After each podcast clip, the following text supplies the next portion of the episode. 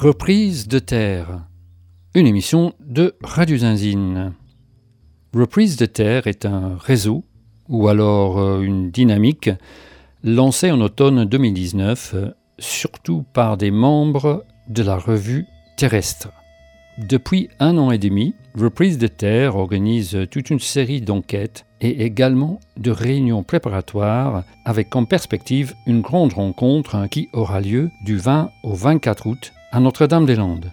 Manon fait partie de l'équipe qui a participé à cette dynamique depuis le début. Alors c'est parti de membres de la revue terrestre, euh, qui est une revue d'écologie politique euh, en ligne et qui se retrouve euh, pour des pour des week-ends et ils étaient euh, ce week-end-là dans le Vercors. ils, euh, étaient censés aller visiter une réserve euh, qui, a été rachetée par une association qui s'appelle l'ASPAS.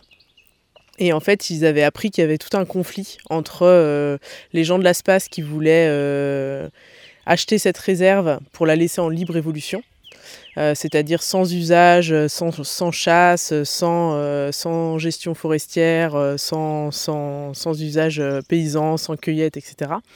Et les habitants du coin, qui soient chasseurs, paysans ou qui, habitent là, qui, ne voulaient pas, qui ne voulaient pas de ce projet. Ils s'étaient dit ben, comment on peut faire pour aborder ces conflits-là, pour qu'ils ne restent pas juste à l'état de conflit, parce qu'après la Confédération paysanne a fait une motion pour euh, demander à ce que, ce, genre de, projet n'ait pas lieu, parce que selon eux c'était dangereux, ça allait contre l'agriculture euh, paysanne que eux ils défendaient.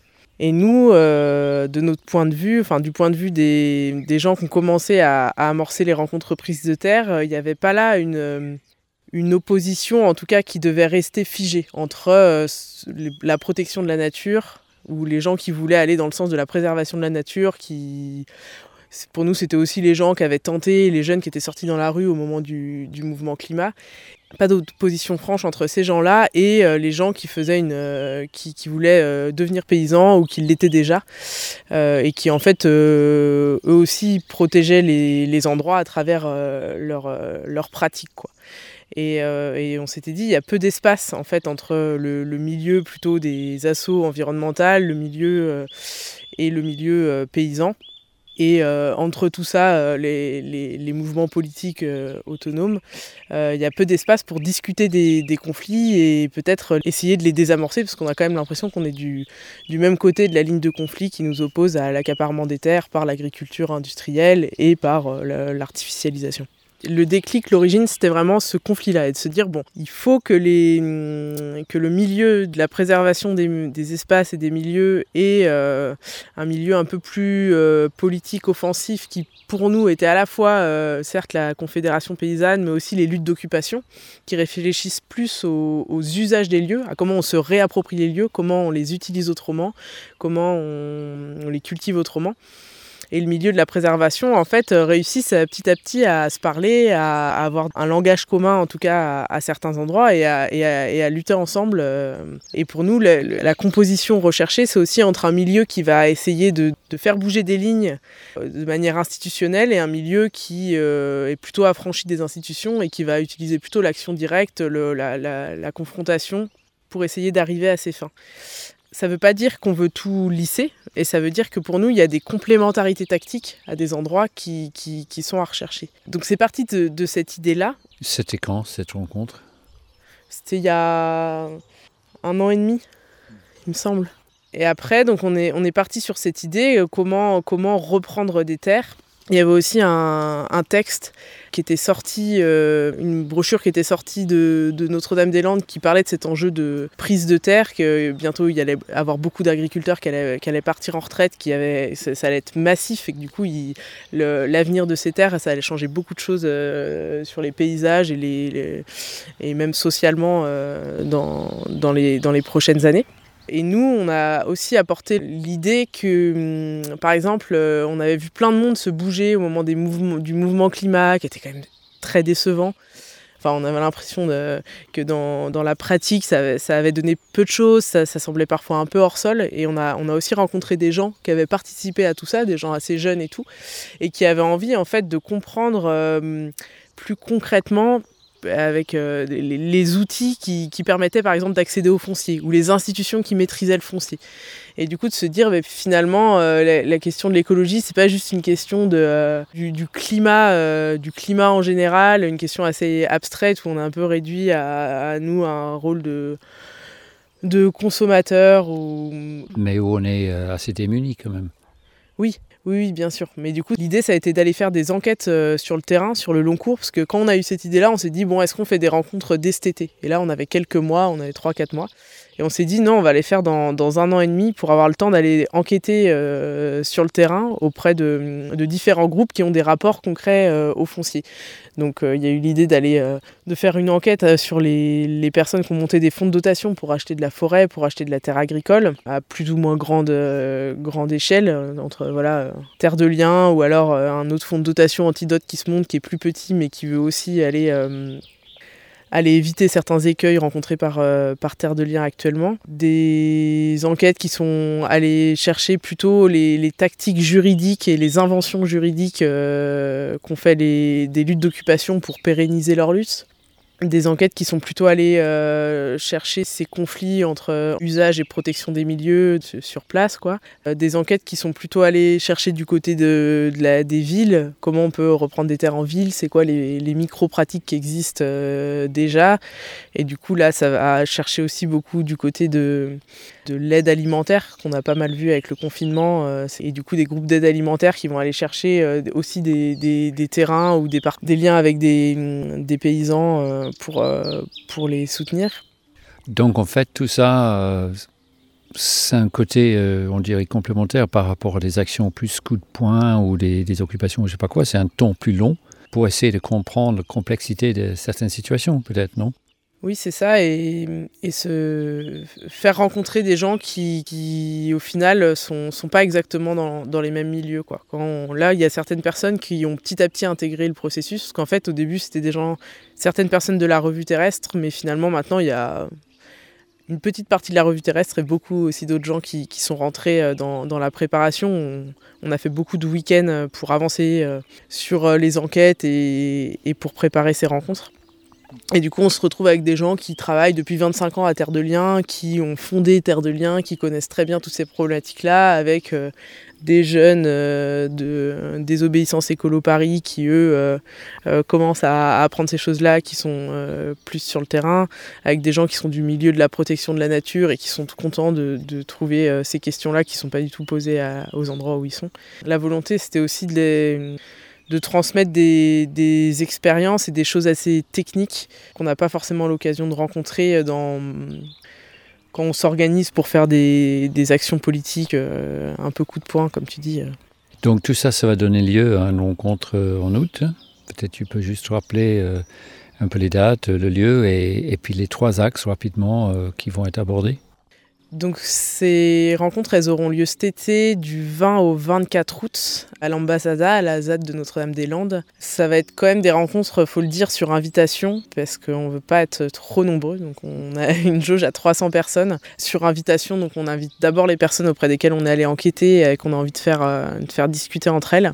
il y aura quand même une ouverture, euh, voilà. Et on va beaucoup travailler sur les traces derrière pour faire euh, une revue des, des, podcasts ou des émissions de radio pour que les gens puissent entendre ce qui s'y est dit. Et du coup, on travaille autour de, trois axes qui vont essayer d'être euh, quand même euh, bien mêlés pendant la semaine. un axe reprise de terres agricoles, donc contre l'accaparement industriel, toutes les tentatives tactiques institutionnelles ou non pour reprendre des terres agricoles et s'affronter au problème des départs en retraite dont on parlait.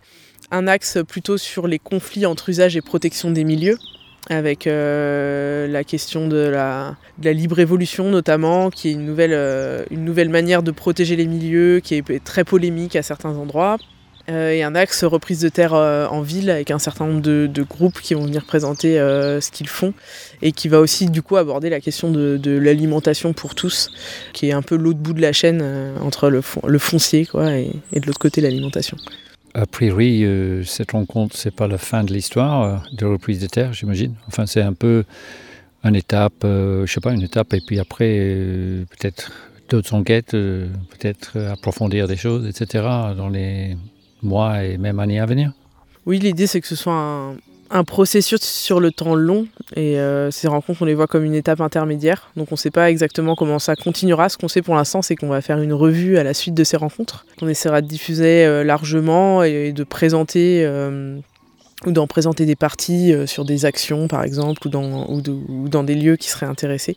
Voilà, on refera peut-être d'autres rencontres plus tard, pour l'instant on ne sait pas exactement, mais effectivement c'est des sujets qui demandent de, s'y atteler sur plus, sur plus qu'une année. Quoi.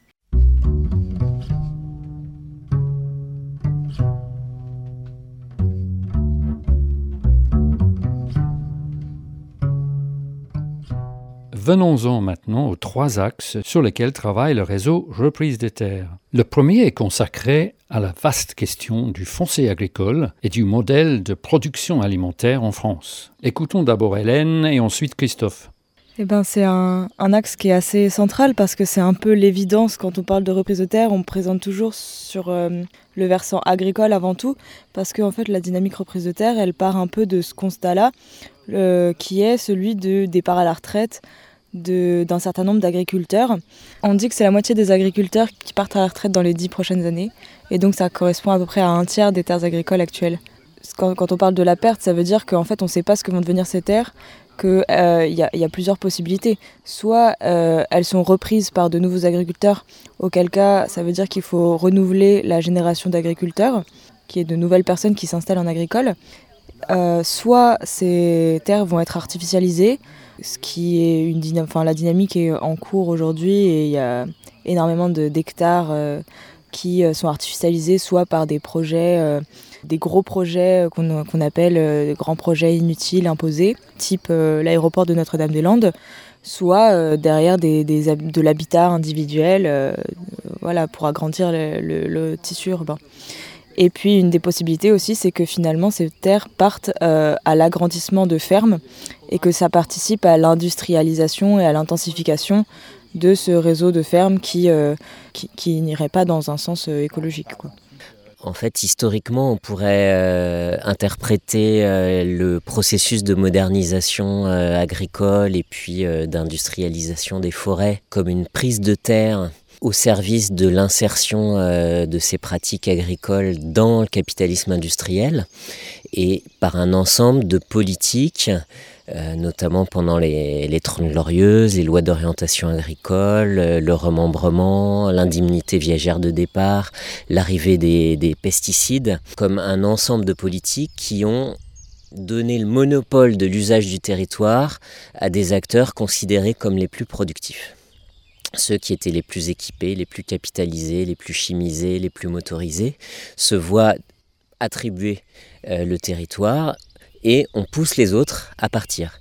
Les petits agriculteurs, les pratiques moins extraverties euh, les pratiques agricoles, moins, les fermes moins extraverties vers le marché, les apiculteurs qui doivent dégager avec l'arrivée des, premiers pesticides chimiques sur le colza, notamment euh, dès les années 46-50, euh, ou bien des êtres non humains qui étaient dans les zones humides, dans les haies, qui vont se retrouver réaménagés, drainés, etc.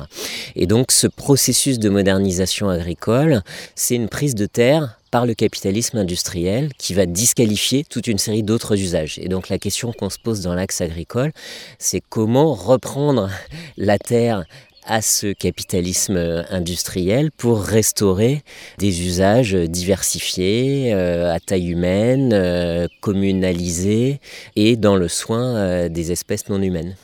Euh, peut-être qu'on est en train de vivre une euh, nouvelle euh, révolution industrielle et capitaliste en agriculture, avec des formes de prise de terre très très fortes autour de l'agriculture sociétaire, autour des formes plus néolibérales et financières de l'agriculture, des formes d'accaparement 2.0 qui sont en train d'advenir.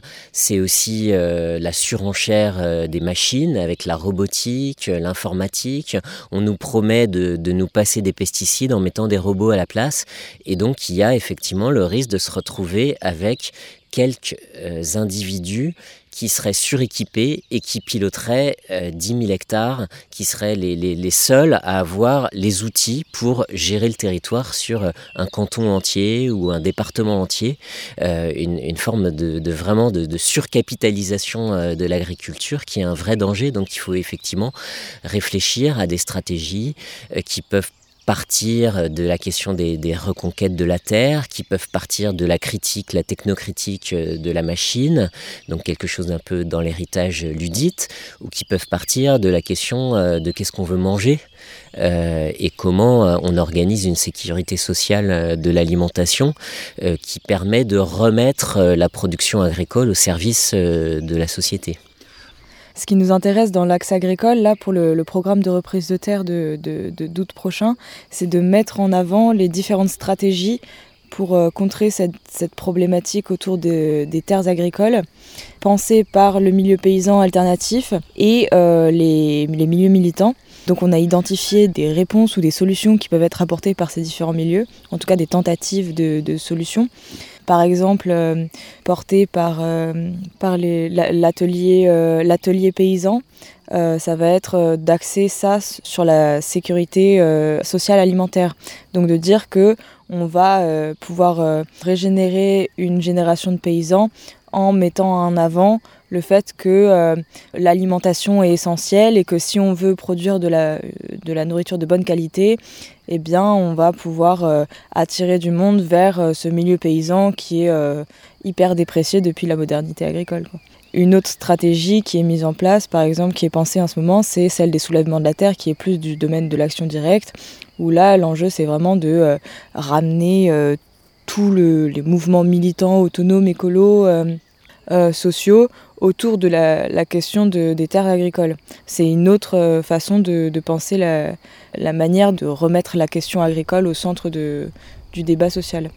Il va y avoir euh, une autre stratégie qui est celle de, euh, des, dynamiques foncières, c'est-à-dire de est-ce qu'il y a la possibilité de se réemparer juridiquement des questions foncières? Est-ce qu'il y a des lois qui peuvent être mises en place pour assurer, pérenniser euh, euh, des terres pour euh, les dynamiques paysannes. Et donc voilà, c'est un peu ces différentes stratégies, comment est-ce qu'on fait pour les faire collaborer, pour les faire se répondre et que ça puisse construire quelque chose d'impactant pour, pour la suite. On pourrait dire que c'est un mélange entre une espèce de, tentative de comprendre l'existant et les, ce que ça peut représenter, par exemple le rôle de la SAFER ou euh, le rôle de la politique agricole commune, enfin plein de choses comme ça, mais aussi un, imaginaire de comment, euh, enfin, des, forces ou des militants ou des mouvements comme le soulèvement de terre, qu'est-ce qu'ils peuvent apporter. L'enjeu, ça va être de mettre autour de la table différents représentants ou en tout cas porteurs de ces dynamiques, enfin de ces, pas de ces dynamiques, mais de ces stratégies qu'on a essayé d'identifier autour de, euh, de la problématique agricole, de l'accès aux fonciers et de la préservation des terres agricoles. Et du coup, de, par exemple, d'inviter à la fois euh, la Confédération paysanne, les soulèvements de la terre, les gens de l'atelier paysan, euh, des gens comme Paysans de Nature qui vont tourner beaucoup plus autour de la préservation de l'environnement via l'installation agricole. Et finalement de leur demander, mais pour vous, ce serait quoi une façon de, de faire coexister vos stratégies et de les, de, les, de, de construire ensemble en vue d'un objectif tel que euh, à l'horizon 2030 euh, par exemple, euh, un million de paysans sont installés quoi. Et donc pousser un petit peu chacun à penser les limites et les, les cohabitations possibles entre ces différentes stratégies. Et c'est un peu ce qui sera présenté ensuite dans la plénière le quatrième jour des rencontres. Bon, il pas mal d'ateliers qui sont organisés pour le rencontre de août pour chaque axe. Est-ce que tu pourrais brosser juste peut-être un petit résumé de, des questions que vous voulez aborder? Il y a un côté historique aussi des luttes, j'imagine, paysannes que vous voulez regarder par exemple. Oui, il y a un petit atelier d'histoire populaire euh, des luttes foncières. Il y, a, un livre qui va sortir euh, la semaine prochaine euh, qui s'appelle Reprendre la terre aux machines, qui a été publié par l'atelier paysan. On va les inviter en plénière. Il y a la question des stratégies d'occupation qu'on aimerait bien discuter. Il y a la question des stratégies de constituer, d'acheter la terre pour privilégier les usages sur la propriété, une sorte de subvertir la propriété de l'intérieur, donc avec les fonds de dotation qui se sont créés ces dernières années. Il y en a qui sont du côté agricole, mais il y en a qui sont du côté forestier, dans le Morvan notamment. Et donc il y a une des enquêtes qui porte sur ces stratégies de fonds de dotation, à la fois dans le champ agricole et dans le champ forestier. Et vous, en tant qu'Axe, vous avez organisé plusieurs enquêtes, c'est ça? Dans l'axe, on a une enquête donc sur les, les fonds de dotation. Est-ce que c'est des niches ou est-ce que c'est des leviers pour des changements plus radicaux? On a une enquête sur les vieux outils euh, de régulation du foncier, les SAFER, euh, le remembrement. Euh, qu'est-ce qu'on peut en faire aujourd'hui? Est-ce qu'il faut les jeter à la poubelle? Est-ce qu'il faut au contraire les, les, les, restaurer face aux offensives néolibérales actuelles d'accaparement de, la terre? Peut-être juste pour conclure, qu'est-ce que que toi, en tant que bon, chercheur ou je sais pas quoi, mais aussi militant, qu'est-ce qui est particulier avec cette démarche reprise de terre ce qui est vraiment génial, c'est qu'on a lancé ce processus en mettant au centre euh, les enquêtes. C'est-à-dire que l'idée, c'est qu'on voulait organiser une rencontre, mais on ne veut pas juste faire une université d'été où euh, on invite des gens et puis on vient consommer leur discours. On voulait faire un travail de rencontre préalable avec la plupart des personnes qu'on invite, euh, éventuellement préparer euh, des alliances entre des gens qui sont sur des positions un peu divergentes, sortir des postures, et donc de faire ce travail de fond d'enquête en préalable. Donc ça c'est la première chose qui est vraiment intéressante. Et la deuxième chose, c'est qu'entre-temps a été lancé le, mouvement des soulèvements de la Terre, et que du coup on se retrouve à être un petit peu le lieu de respiration, de pensée, de dialogue euh, qui est partenaire est partie prenante euh, des soulèvements de la terre. Donc dans les soulèvements de la terre, il y a la, partie euh, activiste, occupation, euh, manif, etc., auquel on participe. Et puis nous, il se trouve qu'on se propose comme le temps d'échange, de bilan, de dialogue à l'intérieur de, ce mouvement. Donc c'est génial d'avoir l'occasion de penser, de réfléchir, mais de le faire à l'intérieur d'un mouvement de lutte.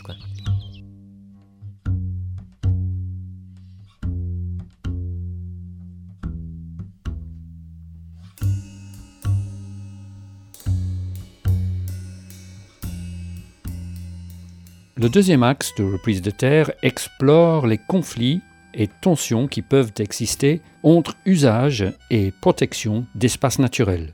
Écoutons Virginie Maris. Oui, alors euh, on ne sait pas encore si c'est usage et protection ou usage versus protection. Euh, c'est vrai que euh, dans cette dynamique reprise de terre, on est un petit nombre à, à être très attentif aux autres qu'humains, euh, au milieu naturel et à se dire que dans ce processus aussi euh, de lutte, de euh, réappropriation du monde, il est important de laisser une voie et, des espaces en non-usage pour des autres qu'humains. On parle des fois euh, entre nous de déprise de terre. Et donc l'idée c'est euh, effectivement d'accompagner euh, cette dynamique d'un souci pour pas simplement voilà pas simplement transformer les usages mais aussi laisser un peu de, place ou susciter un peu d'intérêt pour euh, les usages que peuvent euh, avoir d'autres espèces que les humains sur les milieux. Pourquoi du coup usage protection versus et c'est que bon très souvent on a entendu la protection de la nature comme un empêchement finalement d'un certain nombre d'activités humaines. Je pense qu'il y a euh, un peu toute une idéologie autour du développement durable ou aujourd'hui autour de l'écologie de la réconciliation qui essaye de dire que finalement tout est compatible, qu'on peut euh, euh, voilà, euh, continuer à produire tout en respectant la nature, blablabla. Et, et en fait, les choses sont un peu plus compliquées que ça avoir un vrai souci pour les autres qu'humains quand on essaye de transformer nous, humains, euh, nous, collectifs humains, nos, rapports au monde, bah ça, ça, va pas de soi, ça produit euh, des frictions. pas nécessairement des conflits irréductibles, mais en tout cas, voilà, c'était important pour nous de mettre le conflit au cœur de notre réflexion, parce que sinon, on a vite fait finalement de bah, faire voilà de, postuler que tout peut s'arranger que hum, tous les intérêts peuvent converger, euh, qu'on peut vivre harmonieusement avec les autres humains, etc. Et ça, je pense que c'est une, sorte de fable qui nous enlève un petit peu de, euh, de visibilité, de puissance politique pour régler des situations dans lesquelles il y a vraiment des intérêts qui divergent. Des prises des terres, a priori, est vraiment des prises agricoles, quoi, est vraiment vu comme quelque chose de négatif. Et, donc tout d'un coup, on est en train de revendiquer quelque chose qui est bah, en général considéré comme dommageable ou voilà, etc. Oui, puis qui peut aussi, on le voit beaucoup sur l'enfrichement, sur la reprise forestière, qui peut symboliser aussi bah, une forme euh, voilà euh, d'abandon euh, des milieux qu'on va considérer comme délaissés, et puis peut-être la, la mort d'une certaine façon d'être au monde, hein, parce que finalement, enfin, en tout cas par exemple sur le, la reprise forestière en, milieu de moyenne montagne, bah, on voit bien comment l'avancée de la forêt, euh, elle signe aussi la fin d'une certaine euh, paysannerie, ou en tout cas d'une certaine façon euh, d'habiter la montagne, etc. Donc c'est vraiment des questions complexes, il ne s'agit pas de transformer euh, voilà un, un, pathos, des, des, sentiments, des émotions euh, un peu euh, négatives ou tristes en, en, enthousiasme et en joie. Enfin voilà, c'est pas notre but, mais c'est peut-être d'accompagner ces transformations et de les provoquer mm. d'une façon à ce qu'elles soient considérées autrement que comme un simple abandon ou un simple renoncement. Ou alors peut-être se dire que ce renoncement-là, ça peut être un renoncement choisi un renoncement euh, joyeux, notamment parce qu'il implique un autre partage des espaces, des ressources. Mais derrière euh, la volonté de organiser cet axe euh, au sein des reprises de terre, il y a quand même quelques conflits assez majeurs, semble-t-il. Et il faut dire que le, le travail de ces est aussi pas mal lié à des enquêtes qui sont menées sur ben, quelques mois, hein, enfin quelques temps, peut-être même un an, je ne sais pas combien. Mais donc, est-ce que tu, tu, voudrais parler de ça quoi? Qu'est-ce qui a déclenché? Parce qu'il y a vraiment eu des conflits majeurs récents autour euh, de ce qu'on n'a pas même utilisé le mot encore, euh, la libre évolution. Oui, alors euh, sur euh, les enquêtes, peut-être qu'on structurait un peu ce, euh, cet intérêt pour euh, le conflit. Il y en a une dont je parle, mais à laquelle j'ai pas contribué. Bon, on en a beaucoup parlé, mais qui concerne le projet, qui est aujourd'hui euh, une action réalisée euh, de rachat par l'ASPAS, l'Association pour la protection des animaux sauvages, d'une ancienne réserve de chasse de 500 hectares, je crois, euh, dans le Vercors, près de Léoncel.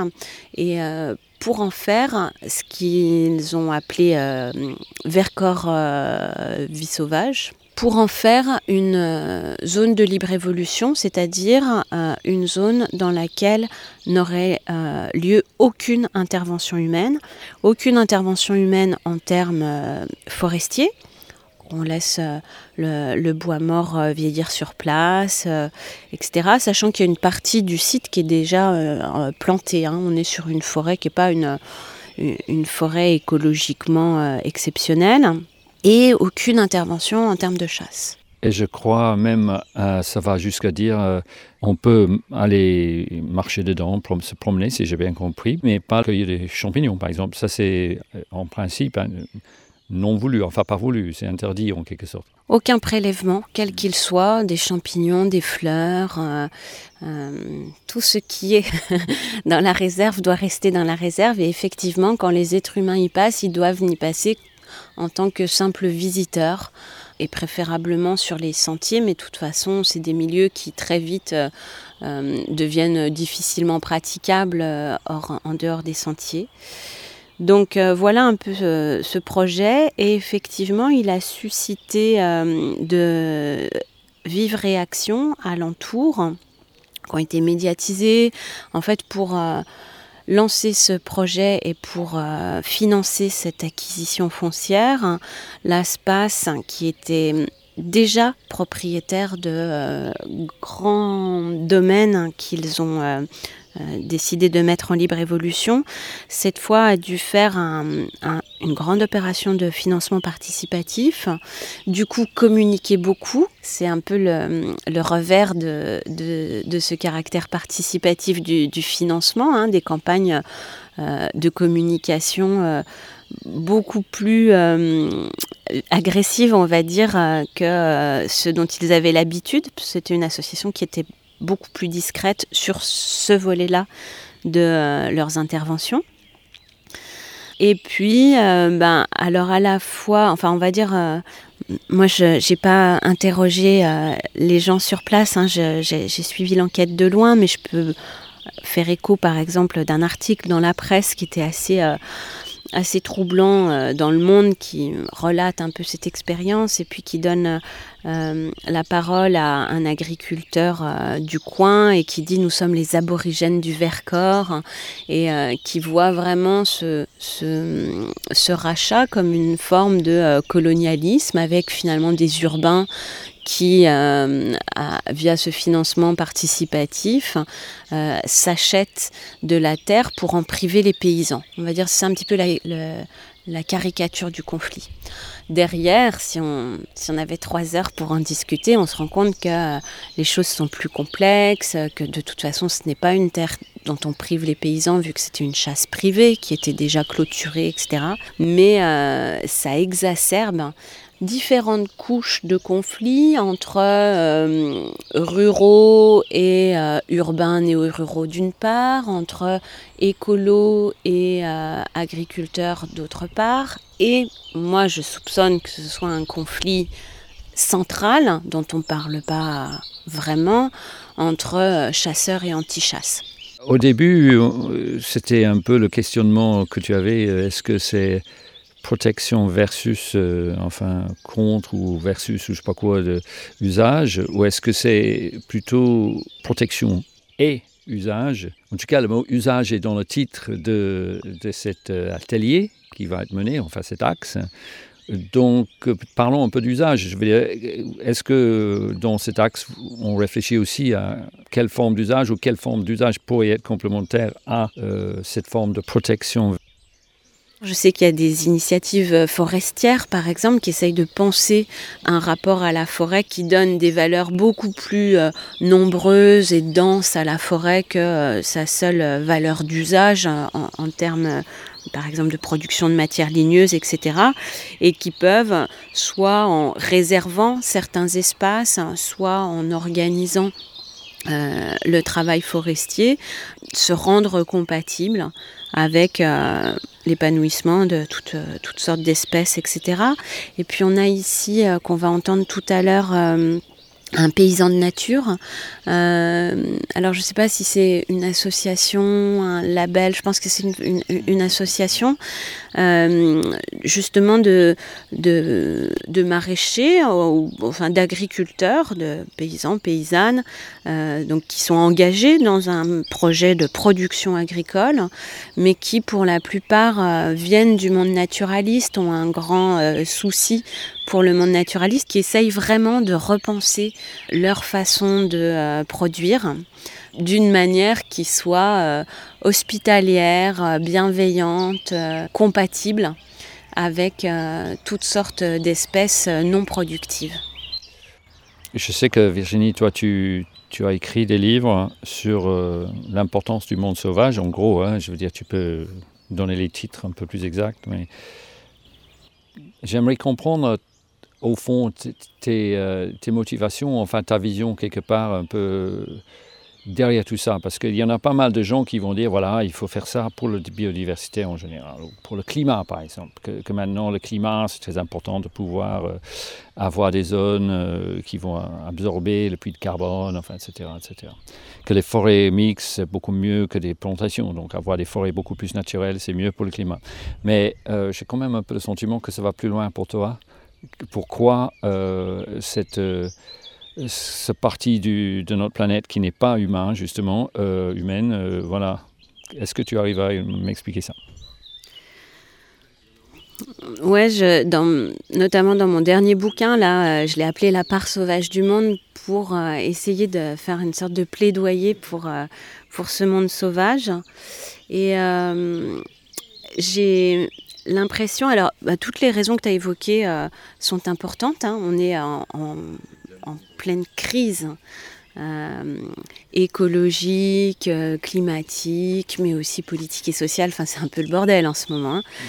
Euh, et, effectivement, le régime d'appropriation, d'exploitation, d'aliénation euh, de la nature qu'on fait subir à la terre finalement et à, et à tous ceux et celles qui la peuplent nous mène droit dans le mur. C'est quelque chose qui est catastrophique et avec un de ces symptômes, celui qui, euh, qui me trouble le plus, qui est l'effondrement euh, de la diversité biologique et l'effondrement des milieux euh, naturels non, non appropriés, non exploités. Moi, j'ai envie de euh, donner, on va dire, un peu mon temps, mon énergie, ma voix à un petit combat au milieu de cet immense champ de bataille qui est le, contexte de crise actuelle et qui est euh, de se dire que ce monde que l'on est en train de gérer d'une façon un peu euh, démoniaque, mais euh, totalisante. On parle, tu sais, d'anthropocène, on serait rentré dans l'ère de l'humain, donc finalement, les activités humaines se font ressentir des confins de l'atmosphère, au fin fond des océans. on, est en train de tout absorber euh, dans nos techniques, dans nos marchés, euh, dans nos banques de données. Euh, et, et, moi, je trouve ça, là, je vais le dire pas philosophiquement, vraiment d'un point de vue même émotionnel, je trouve ça complètement terrorisant. Euh, de voir euh, disparaître comme peau de chagrin ce qui a constitué le tissu du vivant pendant des millions et des millions d'années. Une espèce qui s'éteint, c'est une histoire euh, incroyable, faite de, hasard, presque chaque être vivant. C'est con d'utiliser ce mot-là, mais c'est miraculeux. Euh, la diversité, la complexité, la beauté du monde vivant qui nous entoure. Et tout ça se trouve dans un entonnoir. Euh, donc pour moi, indépendamment même des services écosystémiques, euh, de la mitigation climatique, vivre dans un monde où il n'y aurait plus cette altérité radicale, où on n'aurait plus d'extérieur finalement, où on aurait tout fabriqué, y compris de façon intelligente, bienveillante, avec des brebis heureuses. pour moi, terrorisant. Et je pense qu'en fait, ça l'est euh, pour tous les êtres humains qu'on a besoin de cet extérieur à nos, à nos vies, à notre monde. Et c'est ça que j'appelle un peu la part sauvage du monde.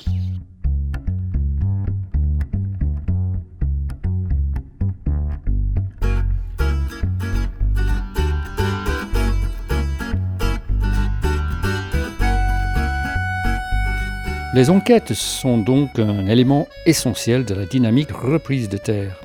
Camille a participé à l'une de ces enquêtes. C'est vrai que ce processus d'enquête, je le trouve euh, vraiment très intéressant parce que dans mon métier, je suis plutôt du côté des sciences dures et du coup, on ne fait pas ces processus d'enquête. Et ça me manquait parce que c'est vraiment des enquêtes qualitatives à aller voir avec les gens, à aller discuter euh, avec différentes parties. Euh, donc nous, on est dans l'axe euh, donc conflit, usage et protection, réensauvagement, libre évolution. Et on est parti en petit groupe, euh, on était juste trois, essayer de désamorcer, enfin, en tout cas d'aller voir tous les acteurs d'un d'un conflit qui a émergé dans le Vercors entre l'ASPAS et la Confédération paysanne. Donc l'ASPAS qui est une association qui rachète du foncier, notamment des forêts, pour les mettre en libre évolution et euh, la Confédération paysanne, donc, qui, euh, qui est là pour, euh, pour maintenir des pratiques paysannes. Pardon, on va juste rappeler, ASPAS, c'est Association pour la protection, des animaux sauvages, en gros. Hein. À la base, c'est une association anti-chasse, mais qui s'est tournée maintenant vers le, vers le foncier.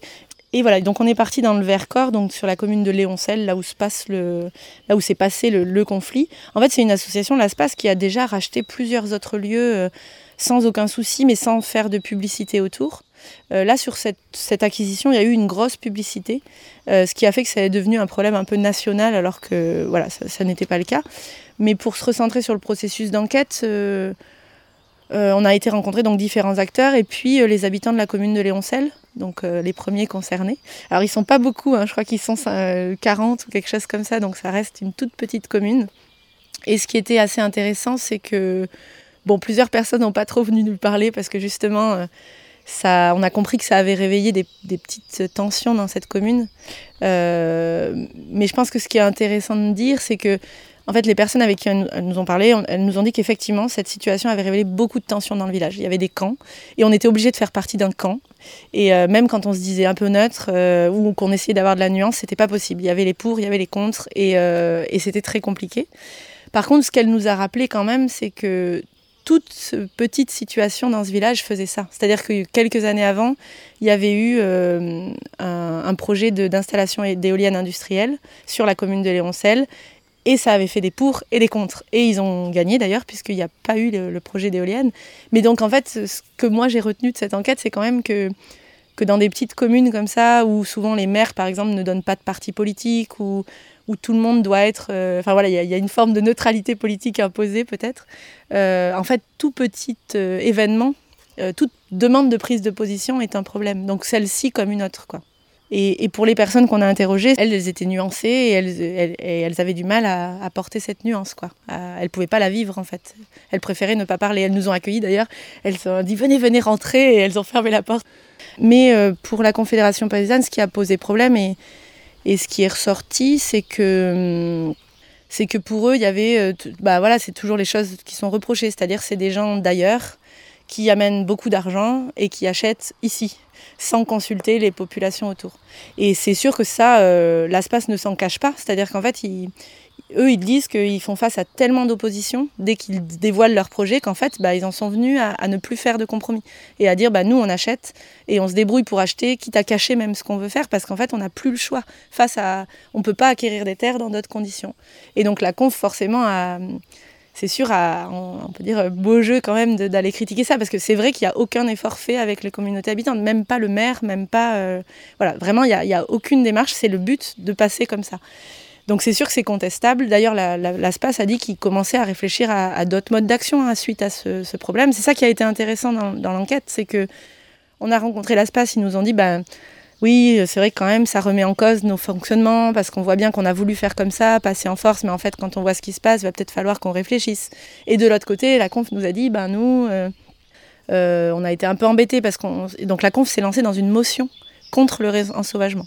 Donc euh, c'était la conf Drôme d'abord, mais ça a été rejoint par plusieurs autres confs où euh, il y a toute une motion et avec des mots quand même très, très durs hein, qui sont euh, nous nous élèverons collectivement contre tout projet de réensauvagement sur le territoire français, contre l'accaparement foncier par ces associations pour, pour le réensauvagement. Ce qui, ce qui semble vraiment très très compliqué par les fronts que ça des, ennemis inutiles que ça soulève. Parce que normalement, ce genre de motion de la conf, euh, elle est dirigée contre un, projet industriel, un supermarché. Et bien sûr, on s'opposera collectivement à ça. Ce que fait l'ASPAS, c'est pas forcément un accaparement, puisque ça n'a pas vocation à être privé. Ça a vocation à être peut-être fermé aux humains, mais c'est pas à des intérêts privés. Euh, mais du coup, c'est vrai que la Confédération paysanne a été, dans, le dialogue de l'enquête, c'était euh, de se dire qu'ils avaient été voilà un peu loin, un peu euh, ils avaient eu peur, ils s'étaient cristallisés et ils pensent qu'ils ont eu raison de se cristalliser parce qu'il se passait quelque chose, mais peut-être ils auraient pu le faire d'autres formes et, tenter des dialogues. Donc il y a éventuellement un début de dialogue qui est imaginable. Honnêtement, des deux côtés, euh, on a senti cette envie de dialogue, mais euh, dans des contextes d'enquête privée en tout petit comité, loin des positions officielles à tenir. Et est-ce que ça, ça va être possible? Et c'est bien le but euh, d'imaginer ces rencontres, euh, des rencontres où on met tout le monde autour d'une table. Mais est-ce qu'on peut penser mettre tout le monde autour d'une table avec, avec d'autres participants? Ou est-ce qu'il faut déjà amorcer des, des, rencontres en seul à seul et, et voir ça? Mais, mais le, dialogue semble être, vouloir être amorcé de deux côtés. En tout cas, là, c'est, on sent qu'il y a un certain ton long qui est intéressant comparé à des actions, euh, disons, coup de poing ou des, événements euh, un peu ponctuels. Euh. et donc, en fait, si j'ai bien compris aussi, cette, rencontre de août, c'est pas la fin de, cette histoire, c'est un peu l'idée de continuer à prolonger, j'imagine, aussi avec d'autres enquêtes.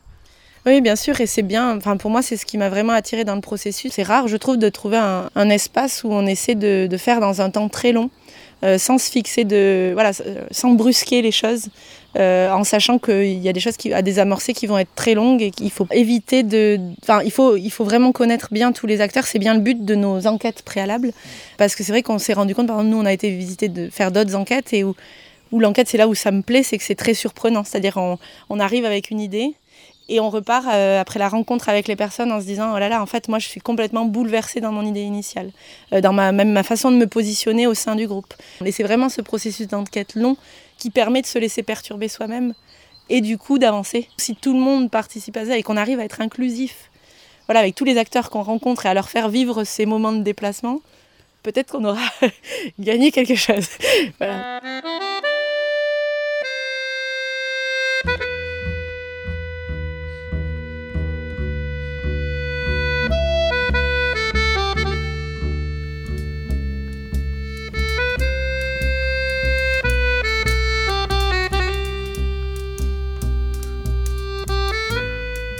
Clément, toi tu fais partie du groupe qui organise euh, l'axe euh, Terre en ville, ou je crois que ça s'appelle à peu près comme ça, dans le cadre de reprise des terres. Donc, est-ce que tu pourrais déjà expliquer un peu comment ça se fait qu'on parle de ville quand on parle de terre? Parce que logiquement, en général, on pense l'agriculture, euh, la, campagne. Quoi. Eh ben, c'est relativement simple. C'est, on ne pouvait pas omettre la question des reprises de terre en ville dans la mesure où déjà la ville est dépendante du monde rural. C'est euh, il y a la fameuse rupture métabolique de Marx qui rappelle que bah, tout d'un coup il y a plus de personnes en fait la déprise rurale, il y a de plus en plus de gens qui vont euh, s'installer en ville et qui se déconnectent de, de, la chose rurale et donc de l'agriculture et de la production alimentaire euh, qui est associée et qui la ville est dépendante du monde agricole.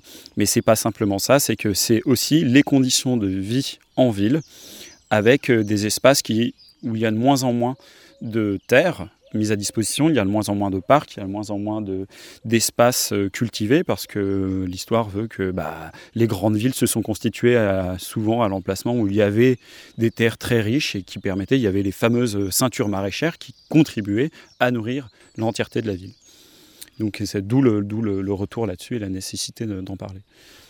Et en plus, euh, c'est quand même historiquement, on a vu ça euh, avec Flaminia Padeo, entre autres, mais euh, il y a toute une histoire de l'agriculture urbaine depuis au moins un siècle ou plus peut-être.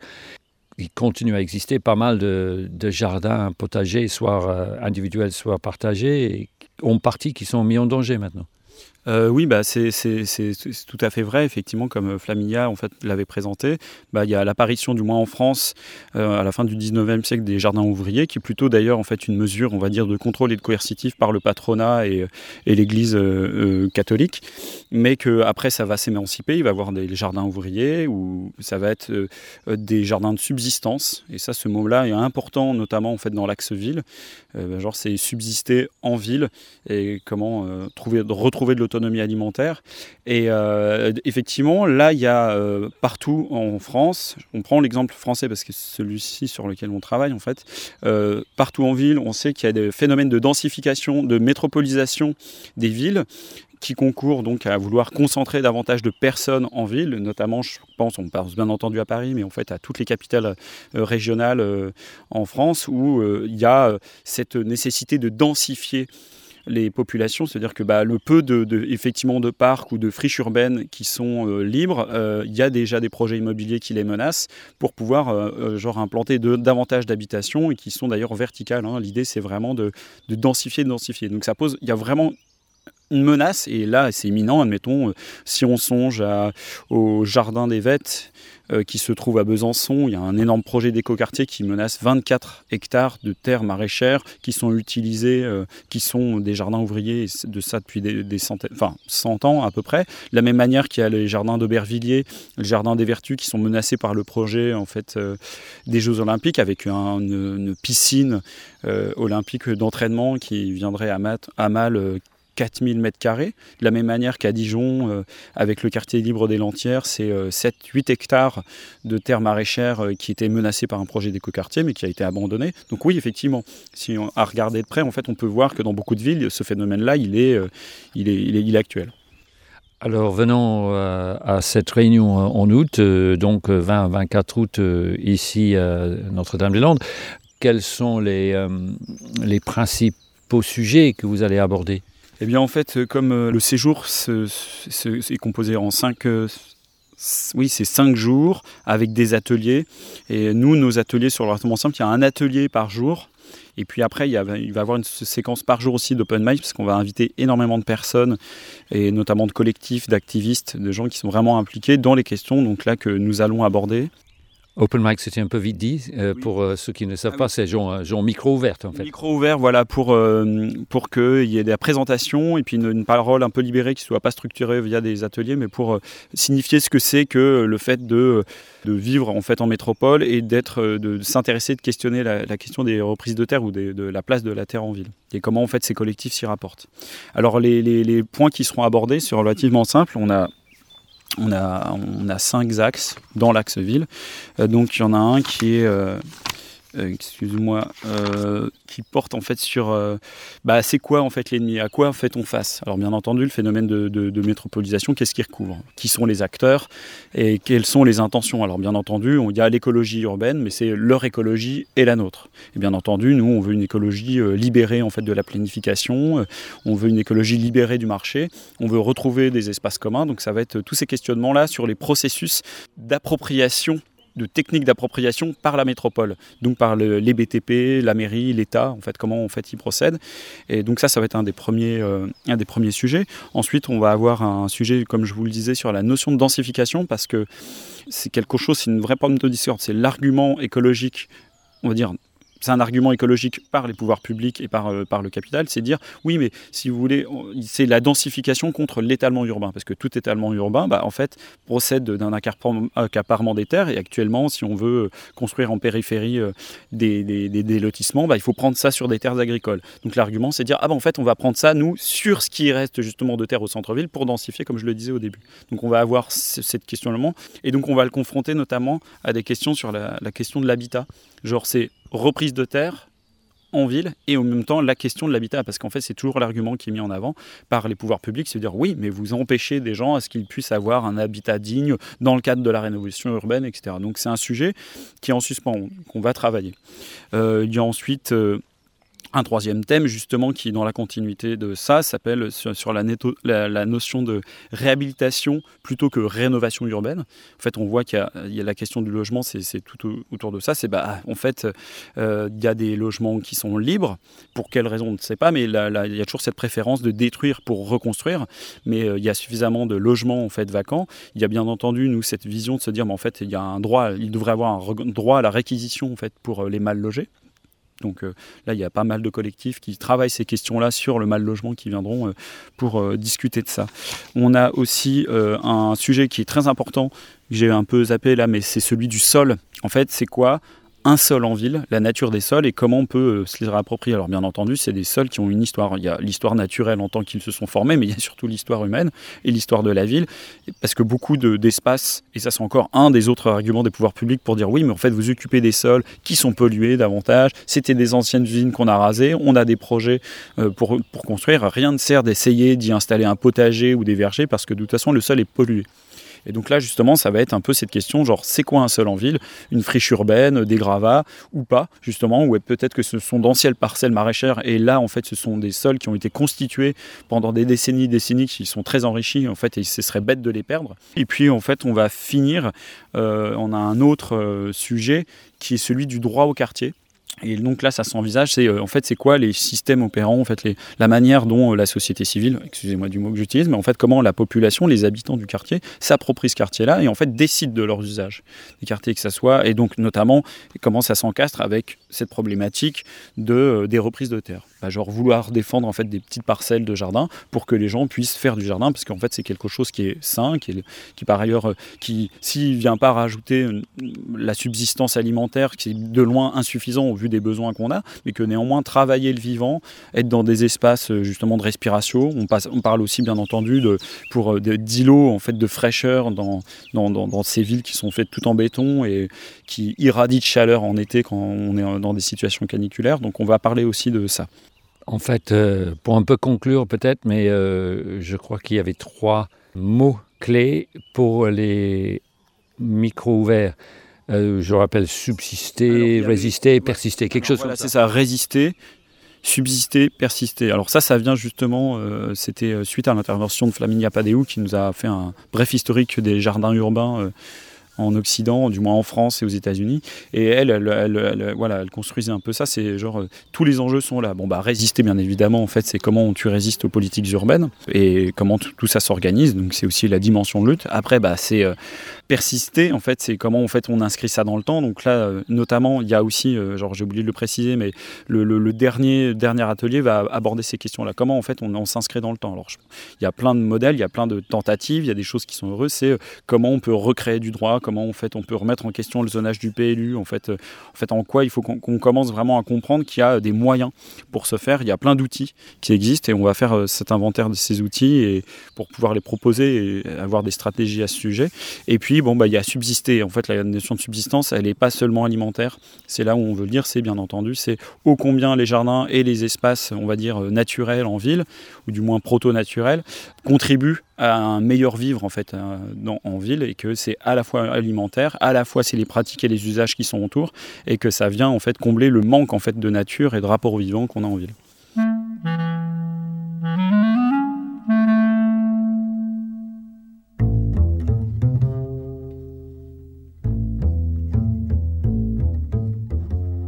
Les rencontres de cet été, à mon avis, sont plutôt un, finalement un départ, et le reste aura été un préalable. Et puis le rencontre de cet été sera un départ à plus nombreux vers euh, un processus. Et, par exemple, moi, j'aurais, je serais paniquée à l'idée que les rencontres ne, euh, se poursuivent pas par l'enquête encore. Je crois que voilà, ce qui a été amorcé cette année, si ça se poursuit pas après septembre, ça va être affreux. Donc euh, voilà, il y a quelque chose de ce processus d'enquête, on s'y met en fait, on s'y met aussi. ça prend du temps dans notre vie, ça articule en fait notre vie. Moi, depuis quelques mois, la, c'est quand même euh, articulé sur ça. Quoi. Il y a les rencontres prises de terre en, entier, il y a les enquêtes entre-temps. Ben, en fait, il reste pas longtemps entre chaque... Euh, et c'est ça qui est intéressant, parce que ça nous fait travailler, même dans nos vies, euh, ça envahit tout. Quoi. Il y a quelque chose de, de vraiment intéressant là-dessus.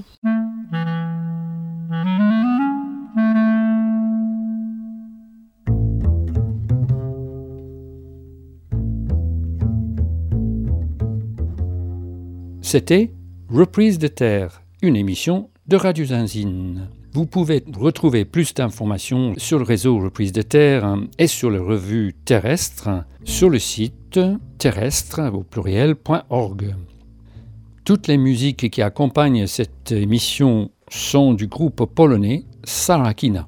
Si vous voulez réécouter ou télécharger cette émission, vous pouvez la retrouver sur le site de Radio Zinzine qui est www.radiozinzine dans un seul.